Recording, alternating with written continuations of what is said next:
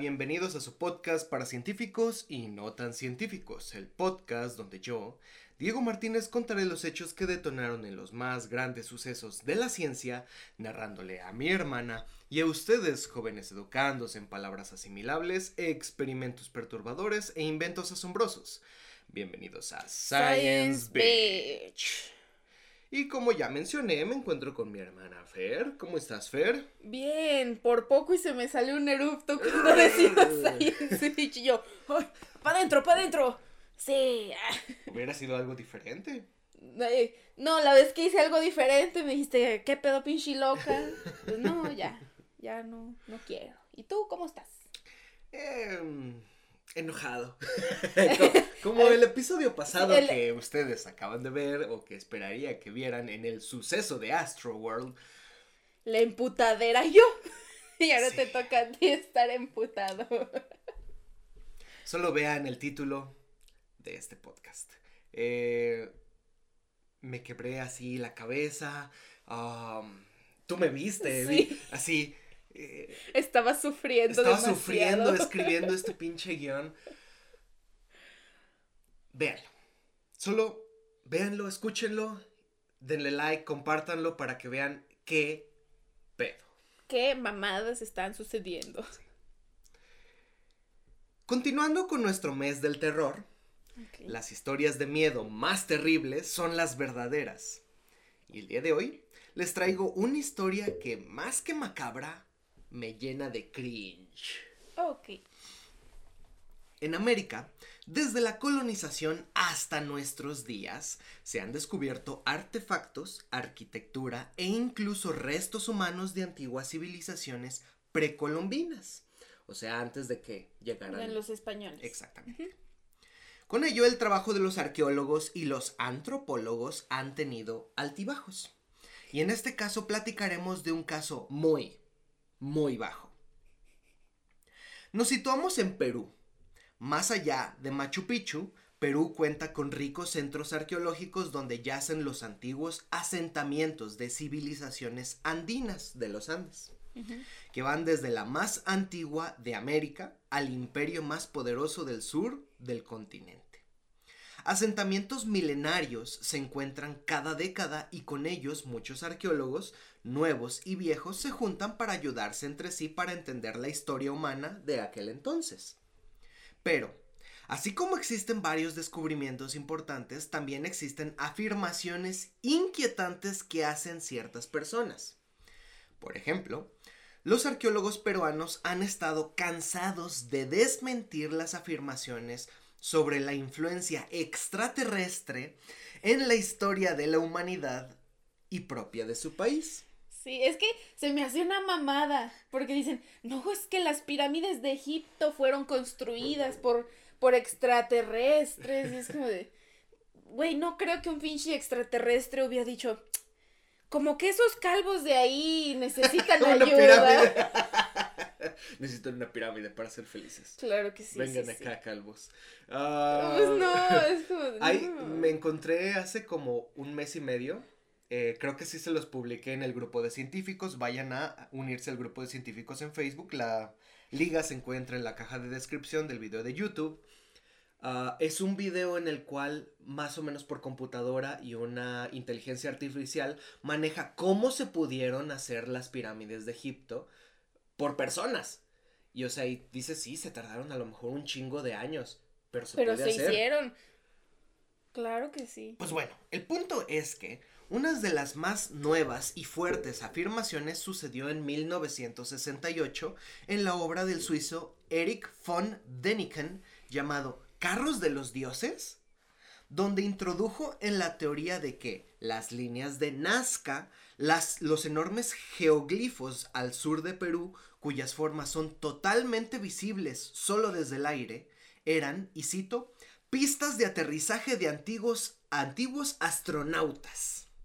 Antiguos astronautas, no Para quien no conozca las líneas de Nazca, aquí les dejamos unas cuantas fotitos de las líneas. La verdad es que son dibujos muy bonitos hechos por antiguas civilizaciones precolombinas. Este pues podemos decir que es un pez o algo así, ¿no? Le llaman el pez Y muchas veces se encuentran varios a lo largo de los años porque están trazadas en desiertos, en el desierto de Nazca. Aquí, por ejemplo, vemos que pues es una persona que está con una llama, supongo, y otro animal, pues ahí medio desconocido, ¿no? Un gato tortuga. Un gato tortuga, muy bien.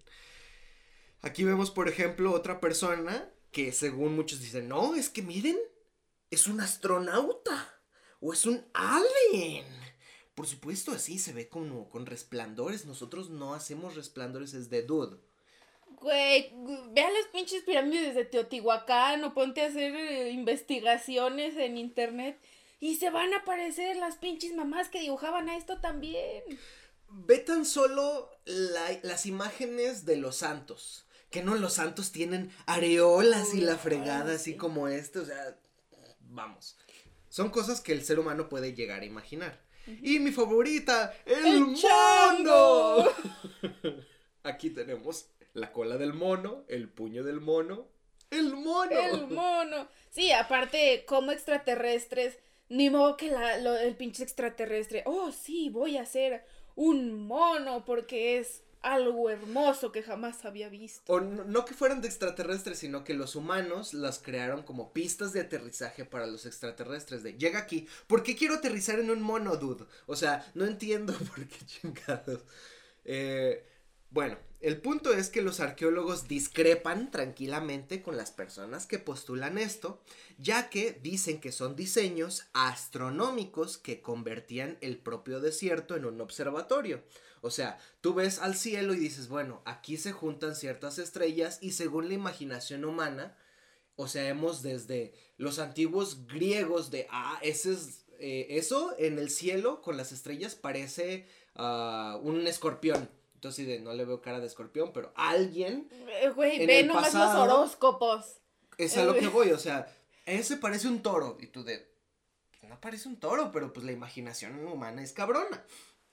El punto es que dicen, bueno, o sea, estas personas veían el cielo y trazaban lo que ellos imaginaban en el piso. Esa es una teoría, al fin y al cabo. Otro, por ejemplo, es que son constelaciones de contadores que coincidían con los espacios oscuros de la Vía Láctea que se veían en la noche. O de forma más abstracta, figuras cosmológicas destinadas a ser vistas por las deidades del cielo. Sus deidades, de mira Dios, eh, yo te hice este dibujo para ti como tu hijo que me creaste. ¿Te gusta? Dibujé un mono. ¿Te gusta? Que ve, para que veas todos los días un bello mono. Ajá, o sea, dices, ok, tiene sentido. Es lo mismo, o teóricamente, como las pirámides. Las pirámides eran según para ciertos dioses que bajaban, por ejemplo, o los equinoccios, que en, por ejemplo, en, en eh, Yucatán en la pirámide baja lo que es la serpiente, la serpiente emplumada. o en ciertos equinoccios y dices, bueno, pues es que tiene sentido. Pues bueno, esta situación, entre muchas otras, se han ido de las manos de los arqueólogos centroamericanos. Pero el caso que considero en lo personal más frustrante y más inverosímil es el siguiente. Ya, ya hasta te estás torciendo del enojo. Me dicen el churro de tan torcido que que quedé después de esto. 2016. Ok. En Perú. Un explorador y arqueólogo francés de nombre Thierry Jamin muestra en unos videos para YouTube las imágenes de unas momias de aspecto extraño, las cuales le han llegado a él mediante una investigación por terceros. El video se hizo relativamente popular, pero no pasó a mayores. Jamin ya había sido un personaje controvertido desde el 2013.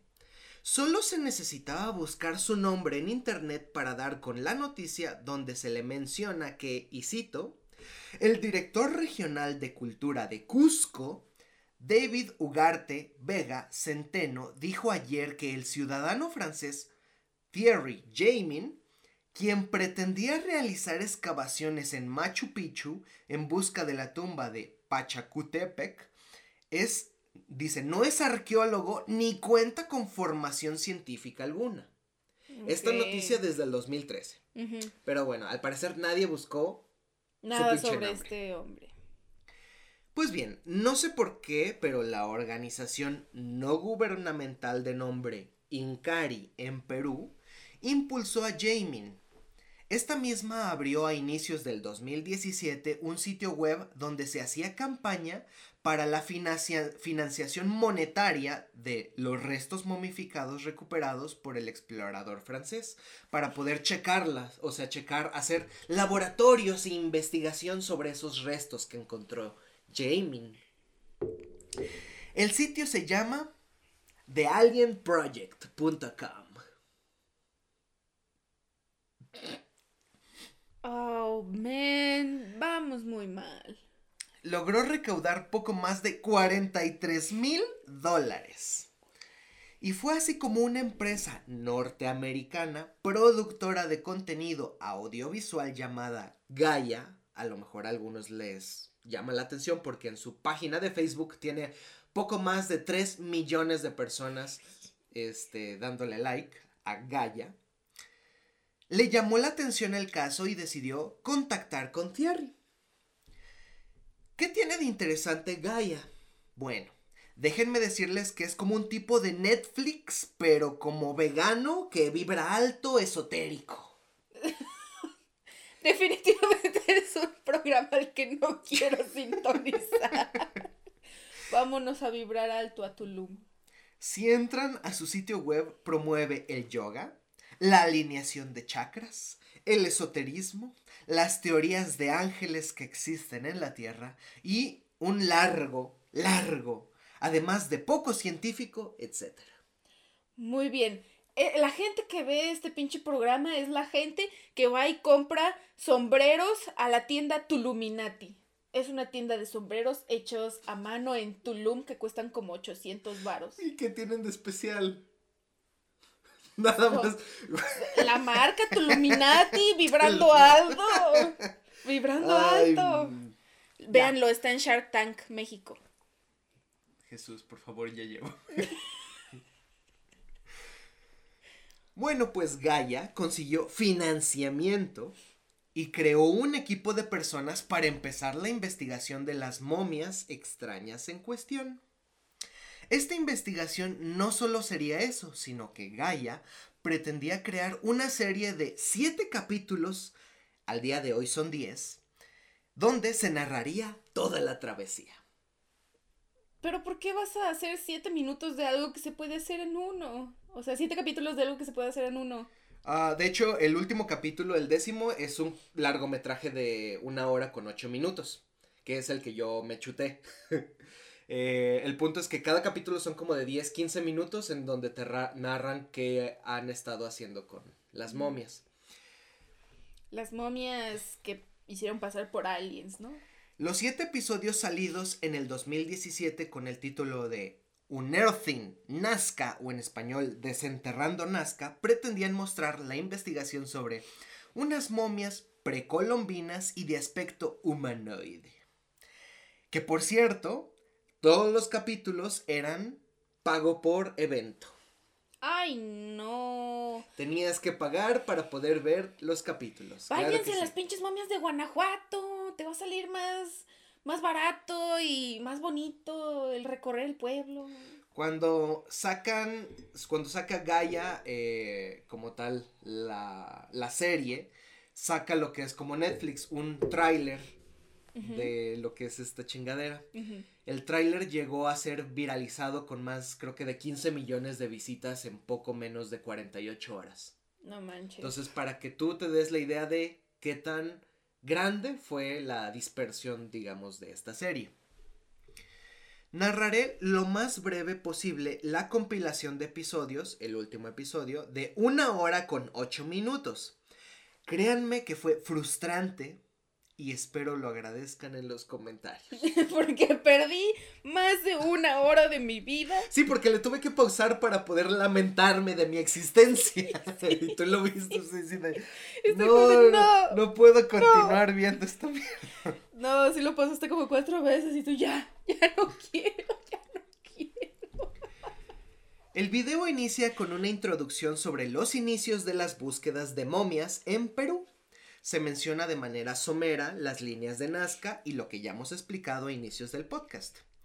Posterior a esto se presenta al equipo de investigadores. Primero tenemos a Thierry Jamin. Claro, sin Thierry no se pudo hecho como esto. un antropólogo e historiador de residencia peruana, el cual se dice que ha encontrado unas momias un tanto extrañas, que no parecían ser de este mundo. Tampoco las de Guanajuato, ya sabemos que son momias humanas. La- las momias fueron conseguidas aparentemente por un hombre, el cual le llaman en el, docu- en el documental como Mario, es el nombre que le ponen, Mario. Pues no quiere que se revele su identidad real. Mm, En el cortometraje se menciona que el tal Mario es un huaquero. En pocas palabras, un saqueador de tumbas precolombinas. Pues con razón no quiere que la. Cabe destacar que ya estuvo en la cárcel varias veces por lo mismo. Ay, no. Luego hace la aparición un personaje que todos los mexicanos conocen. El reportero y ufólogo Jaime Maussan. Maussan habla en una entrevista que en un inicio, a finales del 2016, vio los videos de estas extrañas momias presentados por Thierry Jamin, porque se los recomendaban mucho. Sin embargo, Maussan creía que eran una farsa y pasó de largo. Poco tiempo después, un biólogo amigo suyo le habló por teléfono y le volvió a recomendar el video o que viera los videos de Thierry, que él lo conocía y que si quería podía contactar con él e ir a Perú a investigar en conjunto las susodichas momias. Y dijo Maussan, bueno, Bueno. pues vámonos. Claro que podría salir mal. Luego aparece una entrevistadora que se presenta como la directora de contenido de Gaia y ella hace referencia a que todo el currículo del señor Maussan lo hace un experto fidedigno para tal investigación. No, se nota que le dieron los papeles. Aquí está todo lo de Jaime Maussan. Se limpió el culo con él. Sí, adecuado, claro que sí. Un sello ahí de, De conteni- caca. Contenido de, de calidad. calidad. Se presenta también el personaje Konstantin Korotkov, un aparente científico ruso contratado por Gaia para dirigir la investigación en Perú. Puros estafadores en este pinche equipo, de veras. Konstantin dice, y cito, estamos aquí por uno de los descubrimientos más importantes del siglo XXI. Sin más personal, además de camarógrafos y personas con batas, llegan a Perú a una casa extraña, a una casa Fer. Y empiezan a ver lo que el susodicho Mario le llevó a Jamin. Lo primero en presentarse son dos cabezas blancas, polvorientas, que son de tamaño pequeño por lo que caben en unas manos. Se evalúan por el personal y llegan a decir que no pueden ser humanas, pues son demasiado alargadas, muy pequeñas, con cuencas con, eh, eh, de ojos, eh, pero con los párpados muy pequeños y afilados, aparentemente con mandíbulas no móviles y una pequeña boca. Aquí unas fotos de esas bonitas cabezas. Aquí vemos una cabeza, aquí vemos otra cabeza en cada mano, aquí vemos el agujero magno y aquí un acercamiento de la cabeza. Claro que sí. Los ojitos, la nariz con dos orificios y una pequeña boca. Güey, es otro pinche simio. Mono araña. El mono otro araña puto de... mono araña. Luego se muestran tres manos con dedos muy alargados, mutiladas, o sea, nada más la mano como tal, no está adherida a un cuerpo, con el mismo color blanquecino que las cabezas anteriores. El mismo documental menciona que tal vez fueron cataloga- catalogadas perdón, como una farsa, pero no se desmiente nada en absoluto en lo que queda del video. Aquí una foto de Jamin con una de las manos alargadas. Punto número uno. No puedo tomar este pinche señor en serio con el sombrero que está utilizando. Oye, ese es un sombrero peruano, amigo. No. Eso es apropiación cultural. Peruanos, desháganse de esos pinches sombreros. No mamen. Están bien culeros. Número dos. Eso lo vemos nosotros en las pinches antorchas. En los cadáveres que están hechos con periódico. con papel maché. Con periódico. y pintura. Es que nosotros como mexicanos estamos acostumbrados a ver eso porque nosotros hacemos esculturas de calaveras con papel maché. Pero ellos, pues es algo nuevo y. ¡Guau! Número tres. Esa pinche mano, nada que ver con la caca que tenían aquí. Espera, espera. Vamos, vamos, tranquilo. Estamos presentando todo a ustedes, podescuchas, para que empiecen a juzgar lo que yo vi en ese asqueroso documental. Luego aparecen tres cuerpos de 60 centímetros de la altura, de apariencia, y cito por el documental, orgánica. Están cubiertas igualmente por un polvo blanquecino. Pura cala, la verga. Una de las figuras parece femenina y carece de cabeza. Como tal, la llamaron Victoria. Luego está otro cuerpo masculino, el cual llamaron Alberto. Y por último está el tercer pequeño cuerpo de nombre Josefina, la cual tiene un abultamiento en el vientre. Todos están en un estado de momificación y se les pueden ver los huesos que conforman su esqueleto. Hay un detalle aquí, los pies y manos tienen tres dedos cada uno, nada más. Tres dedos en las manos, tres dedos en los pies. Los cuerpos de 60 centímetros se les hace llamar la familia. Aquí está Alberto. Aquí está Josefina. Y aquí está Victoria, que está sentadita. Dude, es lo que vemos en las antorchas. Ponme eso en las antorchas y yo te digo, ah, mira, nuevos modelos de, de papel maché. Pero de tiene- periódico. Tienen hueso, tienen huesos. Tú- o sea, si tú lo ves, tienen huesos. No tienen huesos. No son huesos de verdad. Cualquier persona que ha visto un cuerpo humano o de cualquier mendigo animal sabe que eso no es un cuerpo de verdad. Eso. Güey, no. No, eso es una ofensa para cualquier persona que ha visto costillas de verdad. No. Esto es una mamada. Esto es engrudo y cartón. Pintado de blanco con talco de pies.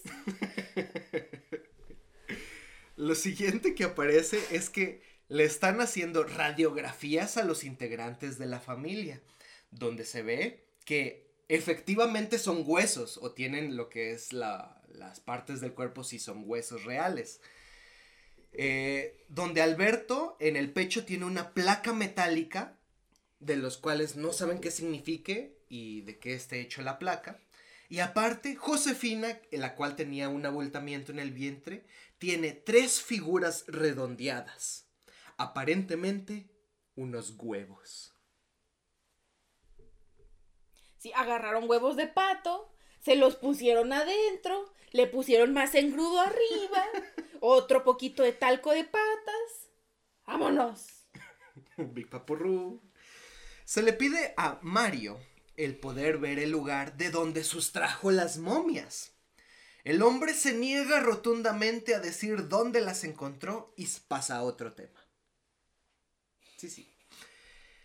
Sacan el espécimen más especial de estas momias. La sacan de una caja de madera rellena de acerrín. La momia como tal es del tamaño real de una persona y se encuentra sentada con piernas recogidas y las manos se encuentran abrazando las rodillas. Se encuentra también completamente empolvada del material blanco, al igual que los anteriores especímenes, y de la misma forma solo tiene tres dedos en cada mano y en cada pie. Como Mewtwo. La cabeza alargada, como Mewtwo, muestra datos de no ser un cráneo normal y aparentemente no tiene orejas, no tiene pabellones auriculares, solo agujeros donde estarían las mismas. A esta momia se le llamó María.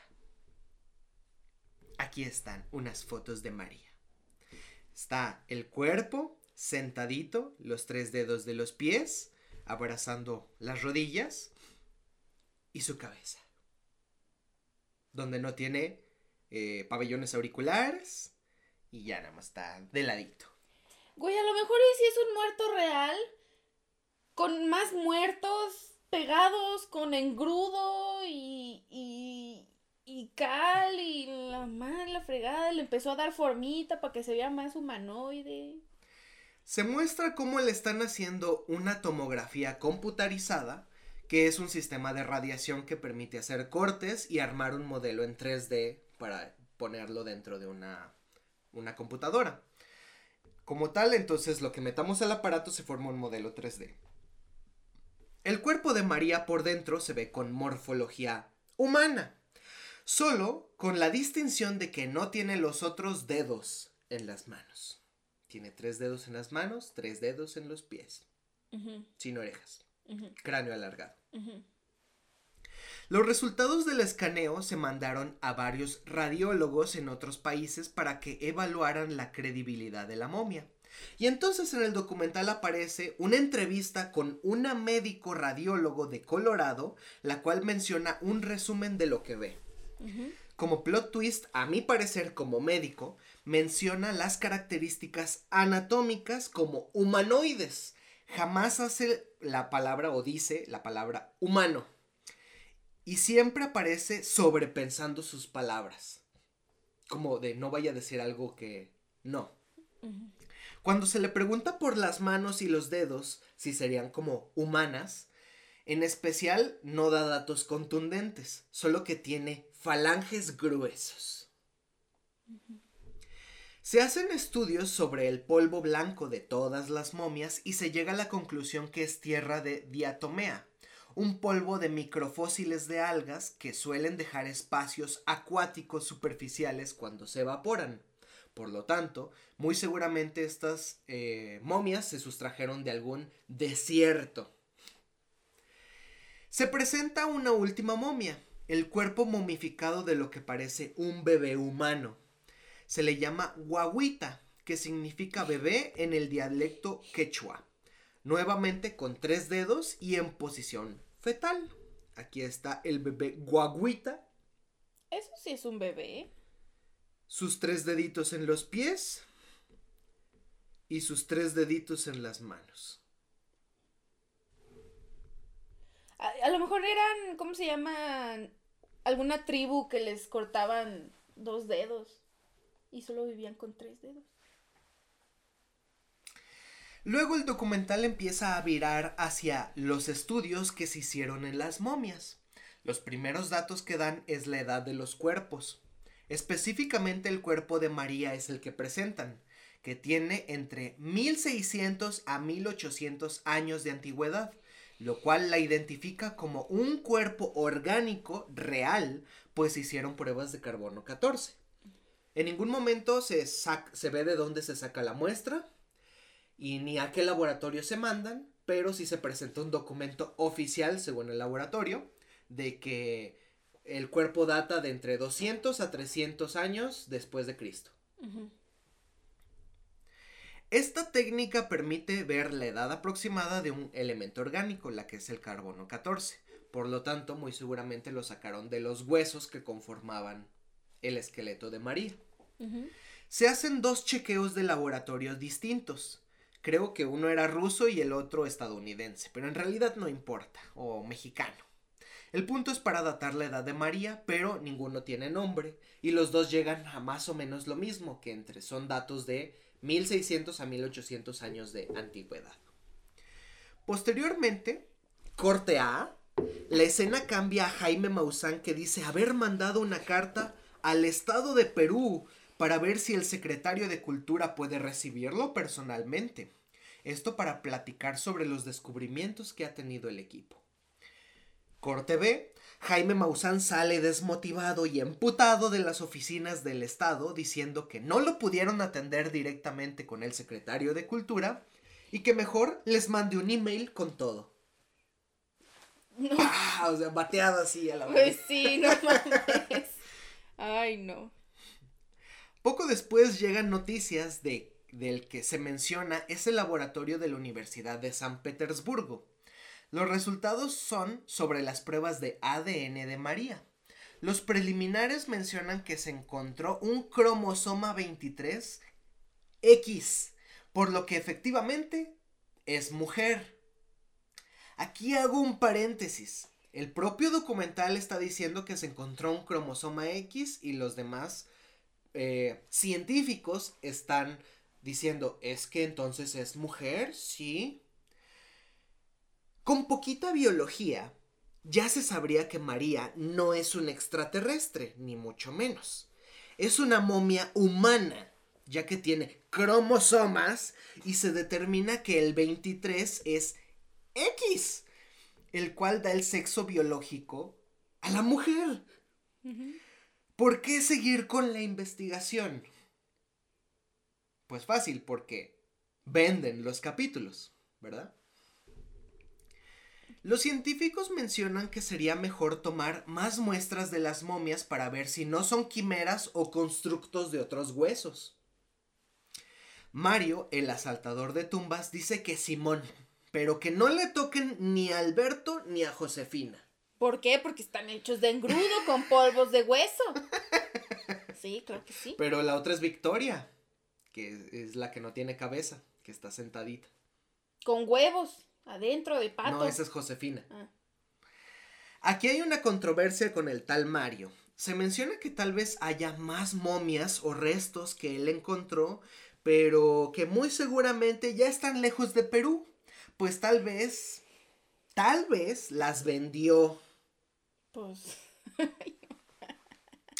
Todo dicho como probablemente para que no sea ningún tipo de testimonio que se actúe en su contra de manera legal. Ok.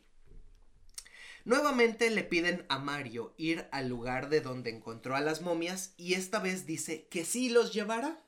No se sabe si se le pagó por esto o no. Yo, si yo fuera un asaltador de tumbas, que me estoy viendo beneficiado por esta investigación, obviamente les cobraría, ¿verdad? Para llevarlos al lugar de donde la saqué. El documental muestra el trayecto y el equipo termina en una zanja en medio de una montaña por el desierto de Nazca. La zanja tenía piedras móviles de tamaño mediano para recubrir la entrada de la misma. O sea, alguien las puso desde fuera deliberadamente. Al entrar a la zanja, que es muy pequeña, el cual solo cabe una persona por la entrada, se dan cuenta que está completamente vacía. Solo hay polvo blanco en el piso, similar al que recubre las momias. El mismo documental menciona que es raro este descubrimiento, pues no hay paredes con dibujos, no hay ruinas ni ciudadelas cercanas, ningún tallado en las paredes, ni mucho menos otros cuerpos, ni tampoco cerámica. No tiene sentido que ese lugar haya sido una tumba en donde hayan encontrado momias. Después de la decepción, o sea, aparte de todo el cortometraje. Nuevos resultados llegan sobre los muestrajes que se tomaron de María y de Guaguita. Dicen que el ADN de María tiene un 23% de similitud con el humano, mientras que el de Guaguita tiene un 25%. Y todos dicen, oh, entonces no son humanos porque no tienen el 100% de, de humano, claro. Faramaya por aquí, Faramaya por acá. Y por fin se concede una entrevista entonces con la ministra de Cultura de Cusco y la directora de contenido de Gaia, la entrevistadora. La ministra no se ve alegre en el documental y se le pregunta, oiga, ¿por qué antes no nos ha dado, no, nos ha dado una entrevista y no han visto pues las, las momias que nosotros les pedimos que ustedes también checaran como como peruanos, como Estado de Perú. Ella es explícita. Y estoy seguro de que cortaron ahí este. Varias cosas. Cachos de la entrevista. Menciona que ha visto los videos y las fotos de las momias. Que es una farsa muy bien hecha. Pero que está muy molesta porque se ve perfectamente cómo las momias de María y Guaguita han sido alteradas lo cual representa un acto ilegal, por lo cual se verá cómo se toman cartas en el asunto, pues es patrimonio de Perú. la ministra pregunta que de dónde han salido las momias. Y esta pregunta la responde ella misma diciendo que seguramente de una persona que roba tumbas, por lo que nada que tenga que ver con estos restos es de fiar. A finales del 2017 se hizo una junta hecha por catedráticos, expertos antropólogos y el ministro de Cultura donde permitirían a equipos de los investigadores del caso de las momias de Nazca de Gaia que expusieran lo que encontraron y poder darles un final a este tema. O sea, de lo que tanto que estaban mamando, por fin vamos a darles este su oportunidad, su oportunidad de exponer lo que han investigado. Después de que el equipo mexicano, ruso y estadounidense hiciera sus exposiciones, se, se dictaminó lo siguiente por el secretario de Cultura de Perú.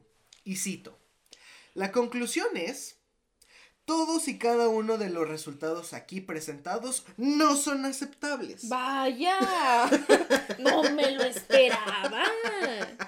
¿Quién hubiera dicho que no es de fiar engrudo con huesos? Las razones son, no hubo un arqueólogo real en la investigación, no se conoce el origen de las momias o de dónde las sacaron, no se sabe a ciencia cierta de dónde se sacaron las muestras de los cuerpos para su investigación laboratorial y por último y más importante, al ser restos arqueológicos, el Estado debería haber autorizado tal investigación, la cual no sucedió. Bueno, ahí básicamente termina, uh, se menciona unas cuantas cosillas el documental, por pendejadas, intentan defender, uh, en fin. Es tiempo de empezar a desmentir esta basura. Claro que sí, la parte favorita. Cuando llegamos a que es engrudo. Determinar también los errores que se cometieron y que probablemente fueron planeados por Gaia para vender el documental. Desde el equipo que conforma la investigación estamos mal. Konstantin Korotkov, inventor, escritor e investigador ruso con un doctorado en ciencias técnicas, según su web personal, o sea, todo esto que dije es según su web personal, es quien lidera la investigación del caso para la productora norteamericana Gaia. Asistió a la mesa de trabajo organizadora por el excongresista Armando Villanueva, donde fue presentado como profesor de la Universidad ITMO de San Petersburgo. Lo enigmático es que su nombre no aparece en la plana de docentes de esa universidad. No. Ha protagonizado también controvertidos titulares a raíz de una cámara denominada BioWell, que viene desarrollando desde 1995 y que toma, y cito, fotos del alma. No, no, no, no, no. Ah, estoy. Fotografié mejor el interior de su culo, eso es más. Eso le traería más dinero, tal vez. Sí, o sea, si, a día de hoy, si, a, día de hoy hay gente que lee las, las rayas de los anos, ni modo que entra a tu alma por el culo. Estoy seguro de que debe de existir algo por el estilo así. Desde hace varios años, la Comisión de Lucha contra la Pseudociencia de Rusia y miembros de la Academia Rusa de Ciencias vienen cuestionando la veracidad y rigurosidad científica de las investigaciones de Korotkov. ¡Wow! ¡Qué raro! Y por si fuera poco, su nombre ha sido incluido en la lista de freakopedia.ru, la Wikipedia de la pseudociencia rusa. Luego está José de la Cruz Ríos López, biólogo mexicano titulado por la Universidad Autónoma de Campeche en el 2015, según su web personal también. En la actualidad respalda además la investigación de Jaime Maussan, que presentó hace cinco años en un evento de pago denominado Be Witness, donde se analizaron las diapositivas de un presunto espécimen de origen desconocido, el cual poco tiempo después varios medios demostraron que se trataba de un cuerpo momificado de un niño de dos años de edad encontrado en el Parque Nacional de Mesa Verde en Estados Unidos. ¿Cómo un biólogo no se da cuenta de que es un cuerpo momificado? ¿Por qué? Porque nunca entró a esa universidad y nunca ha sido biólogo. Después tenemos a José de Jesús Salce Benítez, médico cirujano titulado por la Escuela Médico Naval en el 2005 en México, con una maestría en medicina forense de la Universidad del Ejército y Fuerza Aérea Mexicana, que dentro del documental lo llaman patólogo forense. Pero definitivamente es algo que no es. Pues no, ¿qué tiene que ver ser patólogo forense con lo que estudió? Por último, y no menos importante, está Jaime Maussan, un experimentado periodista mexicano que ha dedicado parte de las últimas dos décadas de su carrera al seguimiento de fenómenos extraterrestres. Para quien no lo conozca, muchas de las investigaciones suyas, en su mayoría ufológicas, y reportes de avistamientos que divulgó en medios mexicanos devinieron en polémicos desaciertos que mellaron en su credibilidad y lo convirtieron en un controvertido personaje del tema ovni. Pensé que ibas a decir que lo convirtieron en un asme reír que nadie toma en También. Desde duendes en Ciudad de México hasta hadas y criaturas reptilianas ha presentado en su programa. ¿What? O sea, como le hace entrevista a las hadas. No, no, no, les traen especímenes así específicos y sí, este es real y fue encontrado en sabe dónde pitos y la fregada. Con más papel maché, alas de mariposa. no te preocupes, ya hablaremos un podcast sobre él directamente y sus acertados documentales. Como verán, no hay ningún antropólogo o arqueólogo o algo que se le parezca en este equipo. Asimismo, resulta incongruente que este supuesto gran hallazgo haya sido desestimado por la comunidad científica internacional y que ninguno de los estudios realizados haya sido publicado en revistas indexadas. ¿Por qué será? O sea, si tú encontraste una momia de tres dedos que data de tantos años, 1800 años atrás, ¿por qué no lo metiste, pues, en una revista científica? Porque sabían que era una farsa. Porque, o sea, aunque te haya rechazado el Ministerio de Cultura de Perú, no te exime de publicar tus resultados en una revista, ¿verdad? Entonces, ¿por qué será? ¿Mm? Se los dejamos para que ustedes lo piensen. Pues bien, esto se hizo que se viralizara la situación en distintos órganos científicos reales, internacionales y dieran sus puntos de vista que mencionaré a continuación. El Comité Mundial sobre Estudios de las Momias está conformado por científicos de diferentes países que organiza cada tres o cuatro años congresos mundiales sobre el estudio de estos restos humanos. Ay, qué chingón, yo quisiera ir a uno. Estaría toda madre.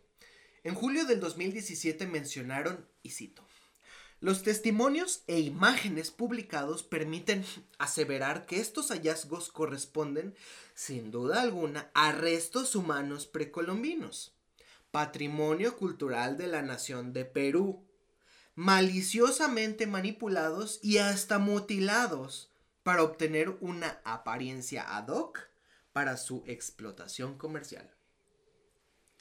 Tiempo más adelante, durante el 2017, la producción del programa de entrevistas francés BTLV tuvo acceso a más de 5 gigabytes que contenían reportes, radiografías, fotografías y tomografías en 3D de todas las momias en cuestión. Con el fin de recoger una opinión autorizada, se dieron todo este material al antropólogo Alain Froment y paleoantropólogo Fabrice Demeter, ambos expertos en el estudio de momias del Museo de La Homme en París, Francia uno de los más importantes centros de investigación y museos de antropología del mundo. Los científicos desmontaron el caso en una extensa entrevista que se realizó en el otoño del mismo año. Pues sí, claro. Mientras tanto, en Perú, Rodolfo Salas Gismondi, encargado del Departamento de Paleontología de Vertebrados del Museo de Historia Natural de la Universidad Nacional Mayor de San Marcos, e investigador asociado de la División de Paleontología de American Museum of Natural History en Nueva York, o sea, este güey es una eminencia en Perú. Se le pidió que viera el caso de las momias extraterrestres con tres dedos.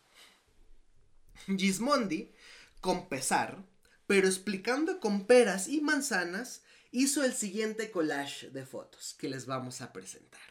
Por favor, vengan a YouTube para ver la mamada. o sea, tan fácil que es. Tenemos una mano humana. Tenemos una mano humana en una radiografía.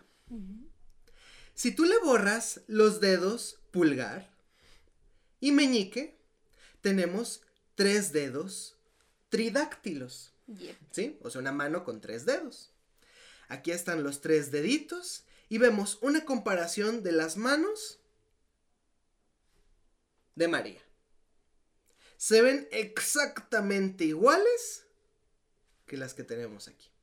Ahí están los falanges, segundo, tercer, cuarto dedo y los metacarpos. Entonces, en todos los dedos vemos como el pulgar hay tres falanges, Sí, o sea, en menos el pulgar hay tres falanges que son huesos que permiten mover la mano. Pues bien, en estas fotos se ve como los dedos de la momia, María, solo son el índice, el medio y el anular. Han sido amputados entonces el pulgar con su metacarpo y el, el meñique y su metacarpo, haciendo parecer que no exista una palma, sino que son otros tres dedos, como tal los que se encuentran en la mano, sino hasta aquí los metacarpos que forman nuestra mano humana, o la palma de nuestra mano, están parecidos, pues, en el caso de María, como si fueran parte de los dedos. En realidad no son dedos. Solo son es la palma amputada. Básicamente, lo mismo sucede con los pies de María. Gismondi no solo se conforma con esto, sino que detecta en las radiografías de las manos eh, cercenadas, o sea, las manos alargadas que presenta este güey con el, el, sombrerito. Lo siguiente, aquí está la radiografía. Y vemos que efectivamente la mano es alargada y tiene un falange, dos falanges, tres falanges, cuatro falanges, un metacarpo, dos metacarpos. Y luego huesos largos que tal vez parecen como brazos de niños. Y luego una tibia de un niño orientados en sentidos opuestos, ni siquiera los pusieron en el pinche sentido que debían de ir. Pues claro, que ibas a ver un saqueador de tumbas, él solo dijo, ay, sí, sí, engrudo, hueso, art attack, polvito, claro que sí. Un moco. Uh, pa' que, pa, que, amarre. La mano tiene múltiples falanges y múltiples metacarpos en tan solo tres pinches dedos es biológica y funcionalmente estúpido el tener más de dos metacarpos en la palma de la mano con tan solo tres dedos. ¿Para qué te sirven esos huesos? Los huesos de los metacarpos te sirven para apresar algo en la mano. ¿Por qué deberías de tener más huesos en la palma de la mano? Dime, ¿por qué deberías tener más metacarpos? O sea, es estúpido según la biología. Según la anatomía de la radiografía, los huesos de los dedos sí son falanges, pero los articularon, eh, o las articulaciones como tal, entre ellas no concuerdan, o sea, fueron como apelmazados unos con otros y pegadas.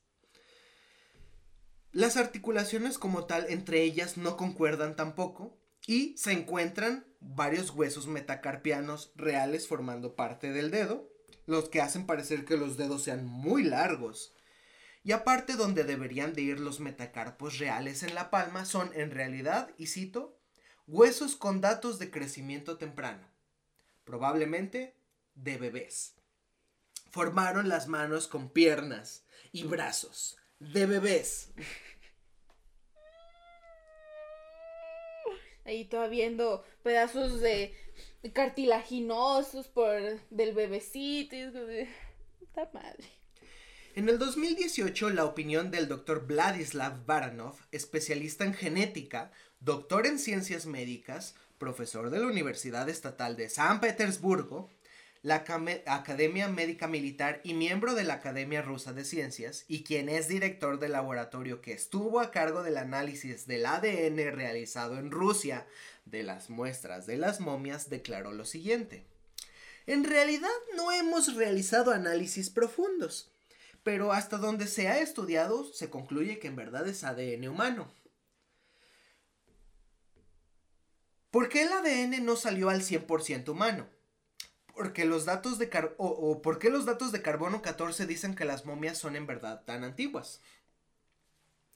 En el documental de Gaia, en ningún momento las personas usan cubreboca para tomar las muestras. No están en un laboratorio, o sea, están en la azotea de un pelado ahí en la nada. Tal vez del tal Mario. Y sacaron a las momias de cajas de madera, dude. Ahí hay una foto de donde están sacando a María de una pinche caja con acerrín. Dime qué va a salir de ahí la muestra. ¿Cómo crees que va a salir? contaminada, contaminada la chingada, o sea, es lógica. Bueno, para no hacérselas largas todavía, en el 2019, la Universidad de San Luis Gonzaga de Ica se hizo a cargo de las presuntas momias para continuar su investigación. ¿Cómo las consiguieron? Bueno, pues el equipo de Gaia y Maussan convencieron al tal Mario de que las donara a la universidad, probablemente porque lo iban a investigar por robo de mm, las momias. Entonces dijo, no, bueno, ok, sáquese. El Ministerio de Cultura hizo dos visitas a la universidad durante este periodo para ver los restos y dictaminó que la universidad no podía tenerlos, pues la constitución de Perú impedía que otro organismo ajeno al Estado pudiera tener este tipo de restos sin su autorización, mucho menos de hacer análisis de los mismos. Y como los restos fueron dados por un tercero y no por el propio Estado, teóricamente ellos están incurriendo en un delito. Entonces, es de o adquieres el permiso por nosotros o nos lo devuelves. Ante este acto, Maussan seguía su teatro mientras tuiteaba y cito.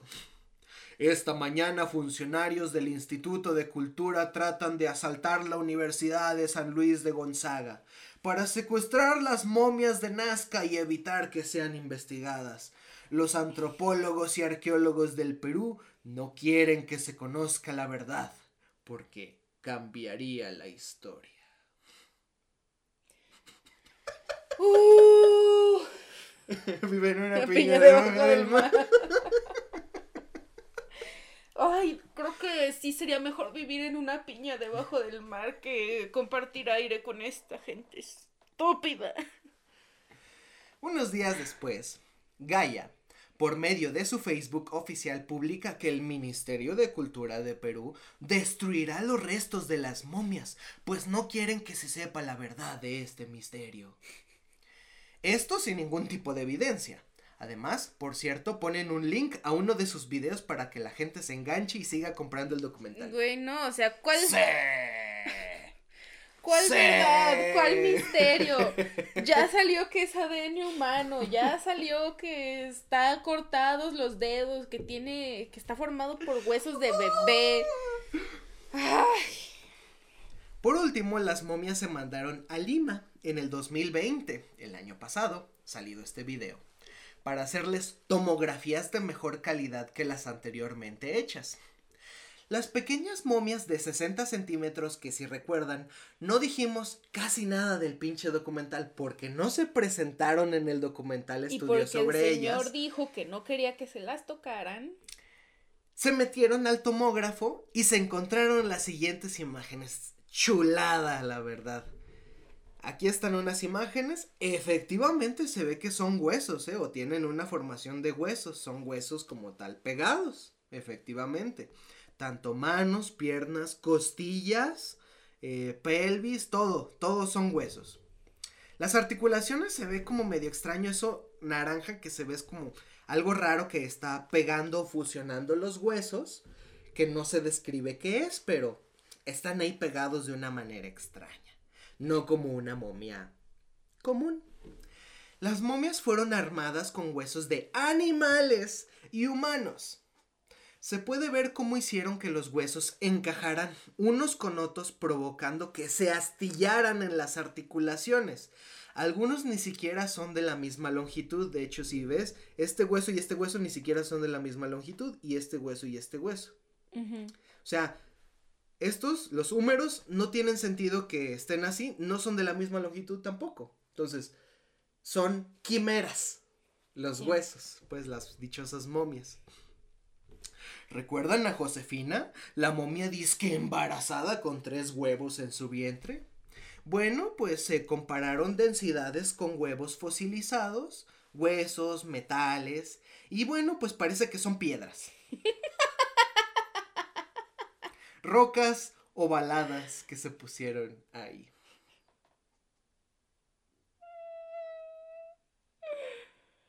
Chi. ¿Es que murió cagando piedras? Es que que comió la vieja. comió la pinche Josefina. Y por si fuera poco, y mi imagen favorita, las cabezas de las momias en realidad sí son cabezas. O sea, las de las de 60 centímetros. Pero no de humano, sino son cabezas de llama. Nice. De, de alpaca. Aquí una comparación cómo se hicieron las tomografías del cráneo de una llama y el cráneo de las momias de 60 centímetros. El cráneo está al revés y está tallado. Donde está la boca debería de ir el, agujero magno de la dichosa, este, la llama. Sí, nada más le tallaron la boquita, le tallaron los ojos. Sí, y de hecho de donde se ve en el documental como dice, es que miren, en las partes de los lados tiene tres agujeros para escuchar. Son tres agujeros de donde salen los nervios craneales de, de la llama. Sí. Se talló entonces el cráneo de una llama, se volteó y la nuca como tal es la cabeza donde pusieron ojos y la mini boca. Y nos vamos con este dato al final. Gaia, la empresa que financió todo este material audiovisual y algunas de las pruebas, ganó con su documental pseudocientífico la suma de 28 millones de dólares. No puede ser posible. 28 millones de estafa. y al día de hoy, yo lo vi gratis. Les vamos a dejar en la caja de descripción. No, no, no, no, no, voy a financiar esa mierda. O sea, no, en la vida. Eh, perdón por la piratería, pero estas son las mamadas que la neta sí uno... Y ahorita mis ojos, mis oídos empiezan a sangrar. Se los dejo en la caja de descripción, es un enlace a Vimeo porque pues YouTube no permite como tal que sea eh, por copyright. Entonces se lo dejamos en la caja de descripción. Si ustedes mismos quieren ver todo el documental de las momias de Nazca, ahí están. Ya les presentamos pruebas. Todas las referencias de esto se los dejamos en la caja de descripción para que vean que no son mentiras. Y bueno, pues aquí terminamos otra historia terrible, horrible, horripilante, pero que tiene su base científica y desmiente todo. Con esto nos vamos. Muchas gracias por escucharnos, muchas gracias por vernos. Les dejamos en la caja de descripción todas nuestras redes sociales. Vayan a seguirnos, vayan a unirse a Científicos, el grupo oficial de Facebook, donde todos los días les subimos cosas bonitas, guapas, preciosas. Si te gustó el video y quieres compartirlo, por favor compártelo con alguien que le guste este tipo de cosas extrañas y momias. O bien compártelo en tus redes sociales para ayudarnos a seguir creciendo este canal. Muchas gracias y nos vemos el siguiente martes de Ciencia. Bye.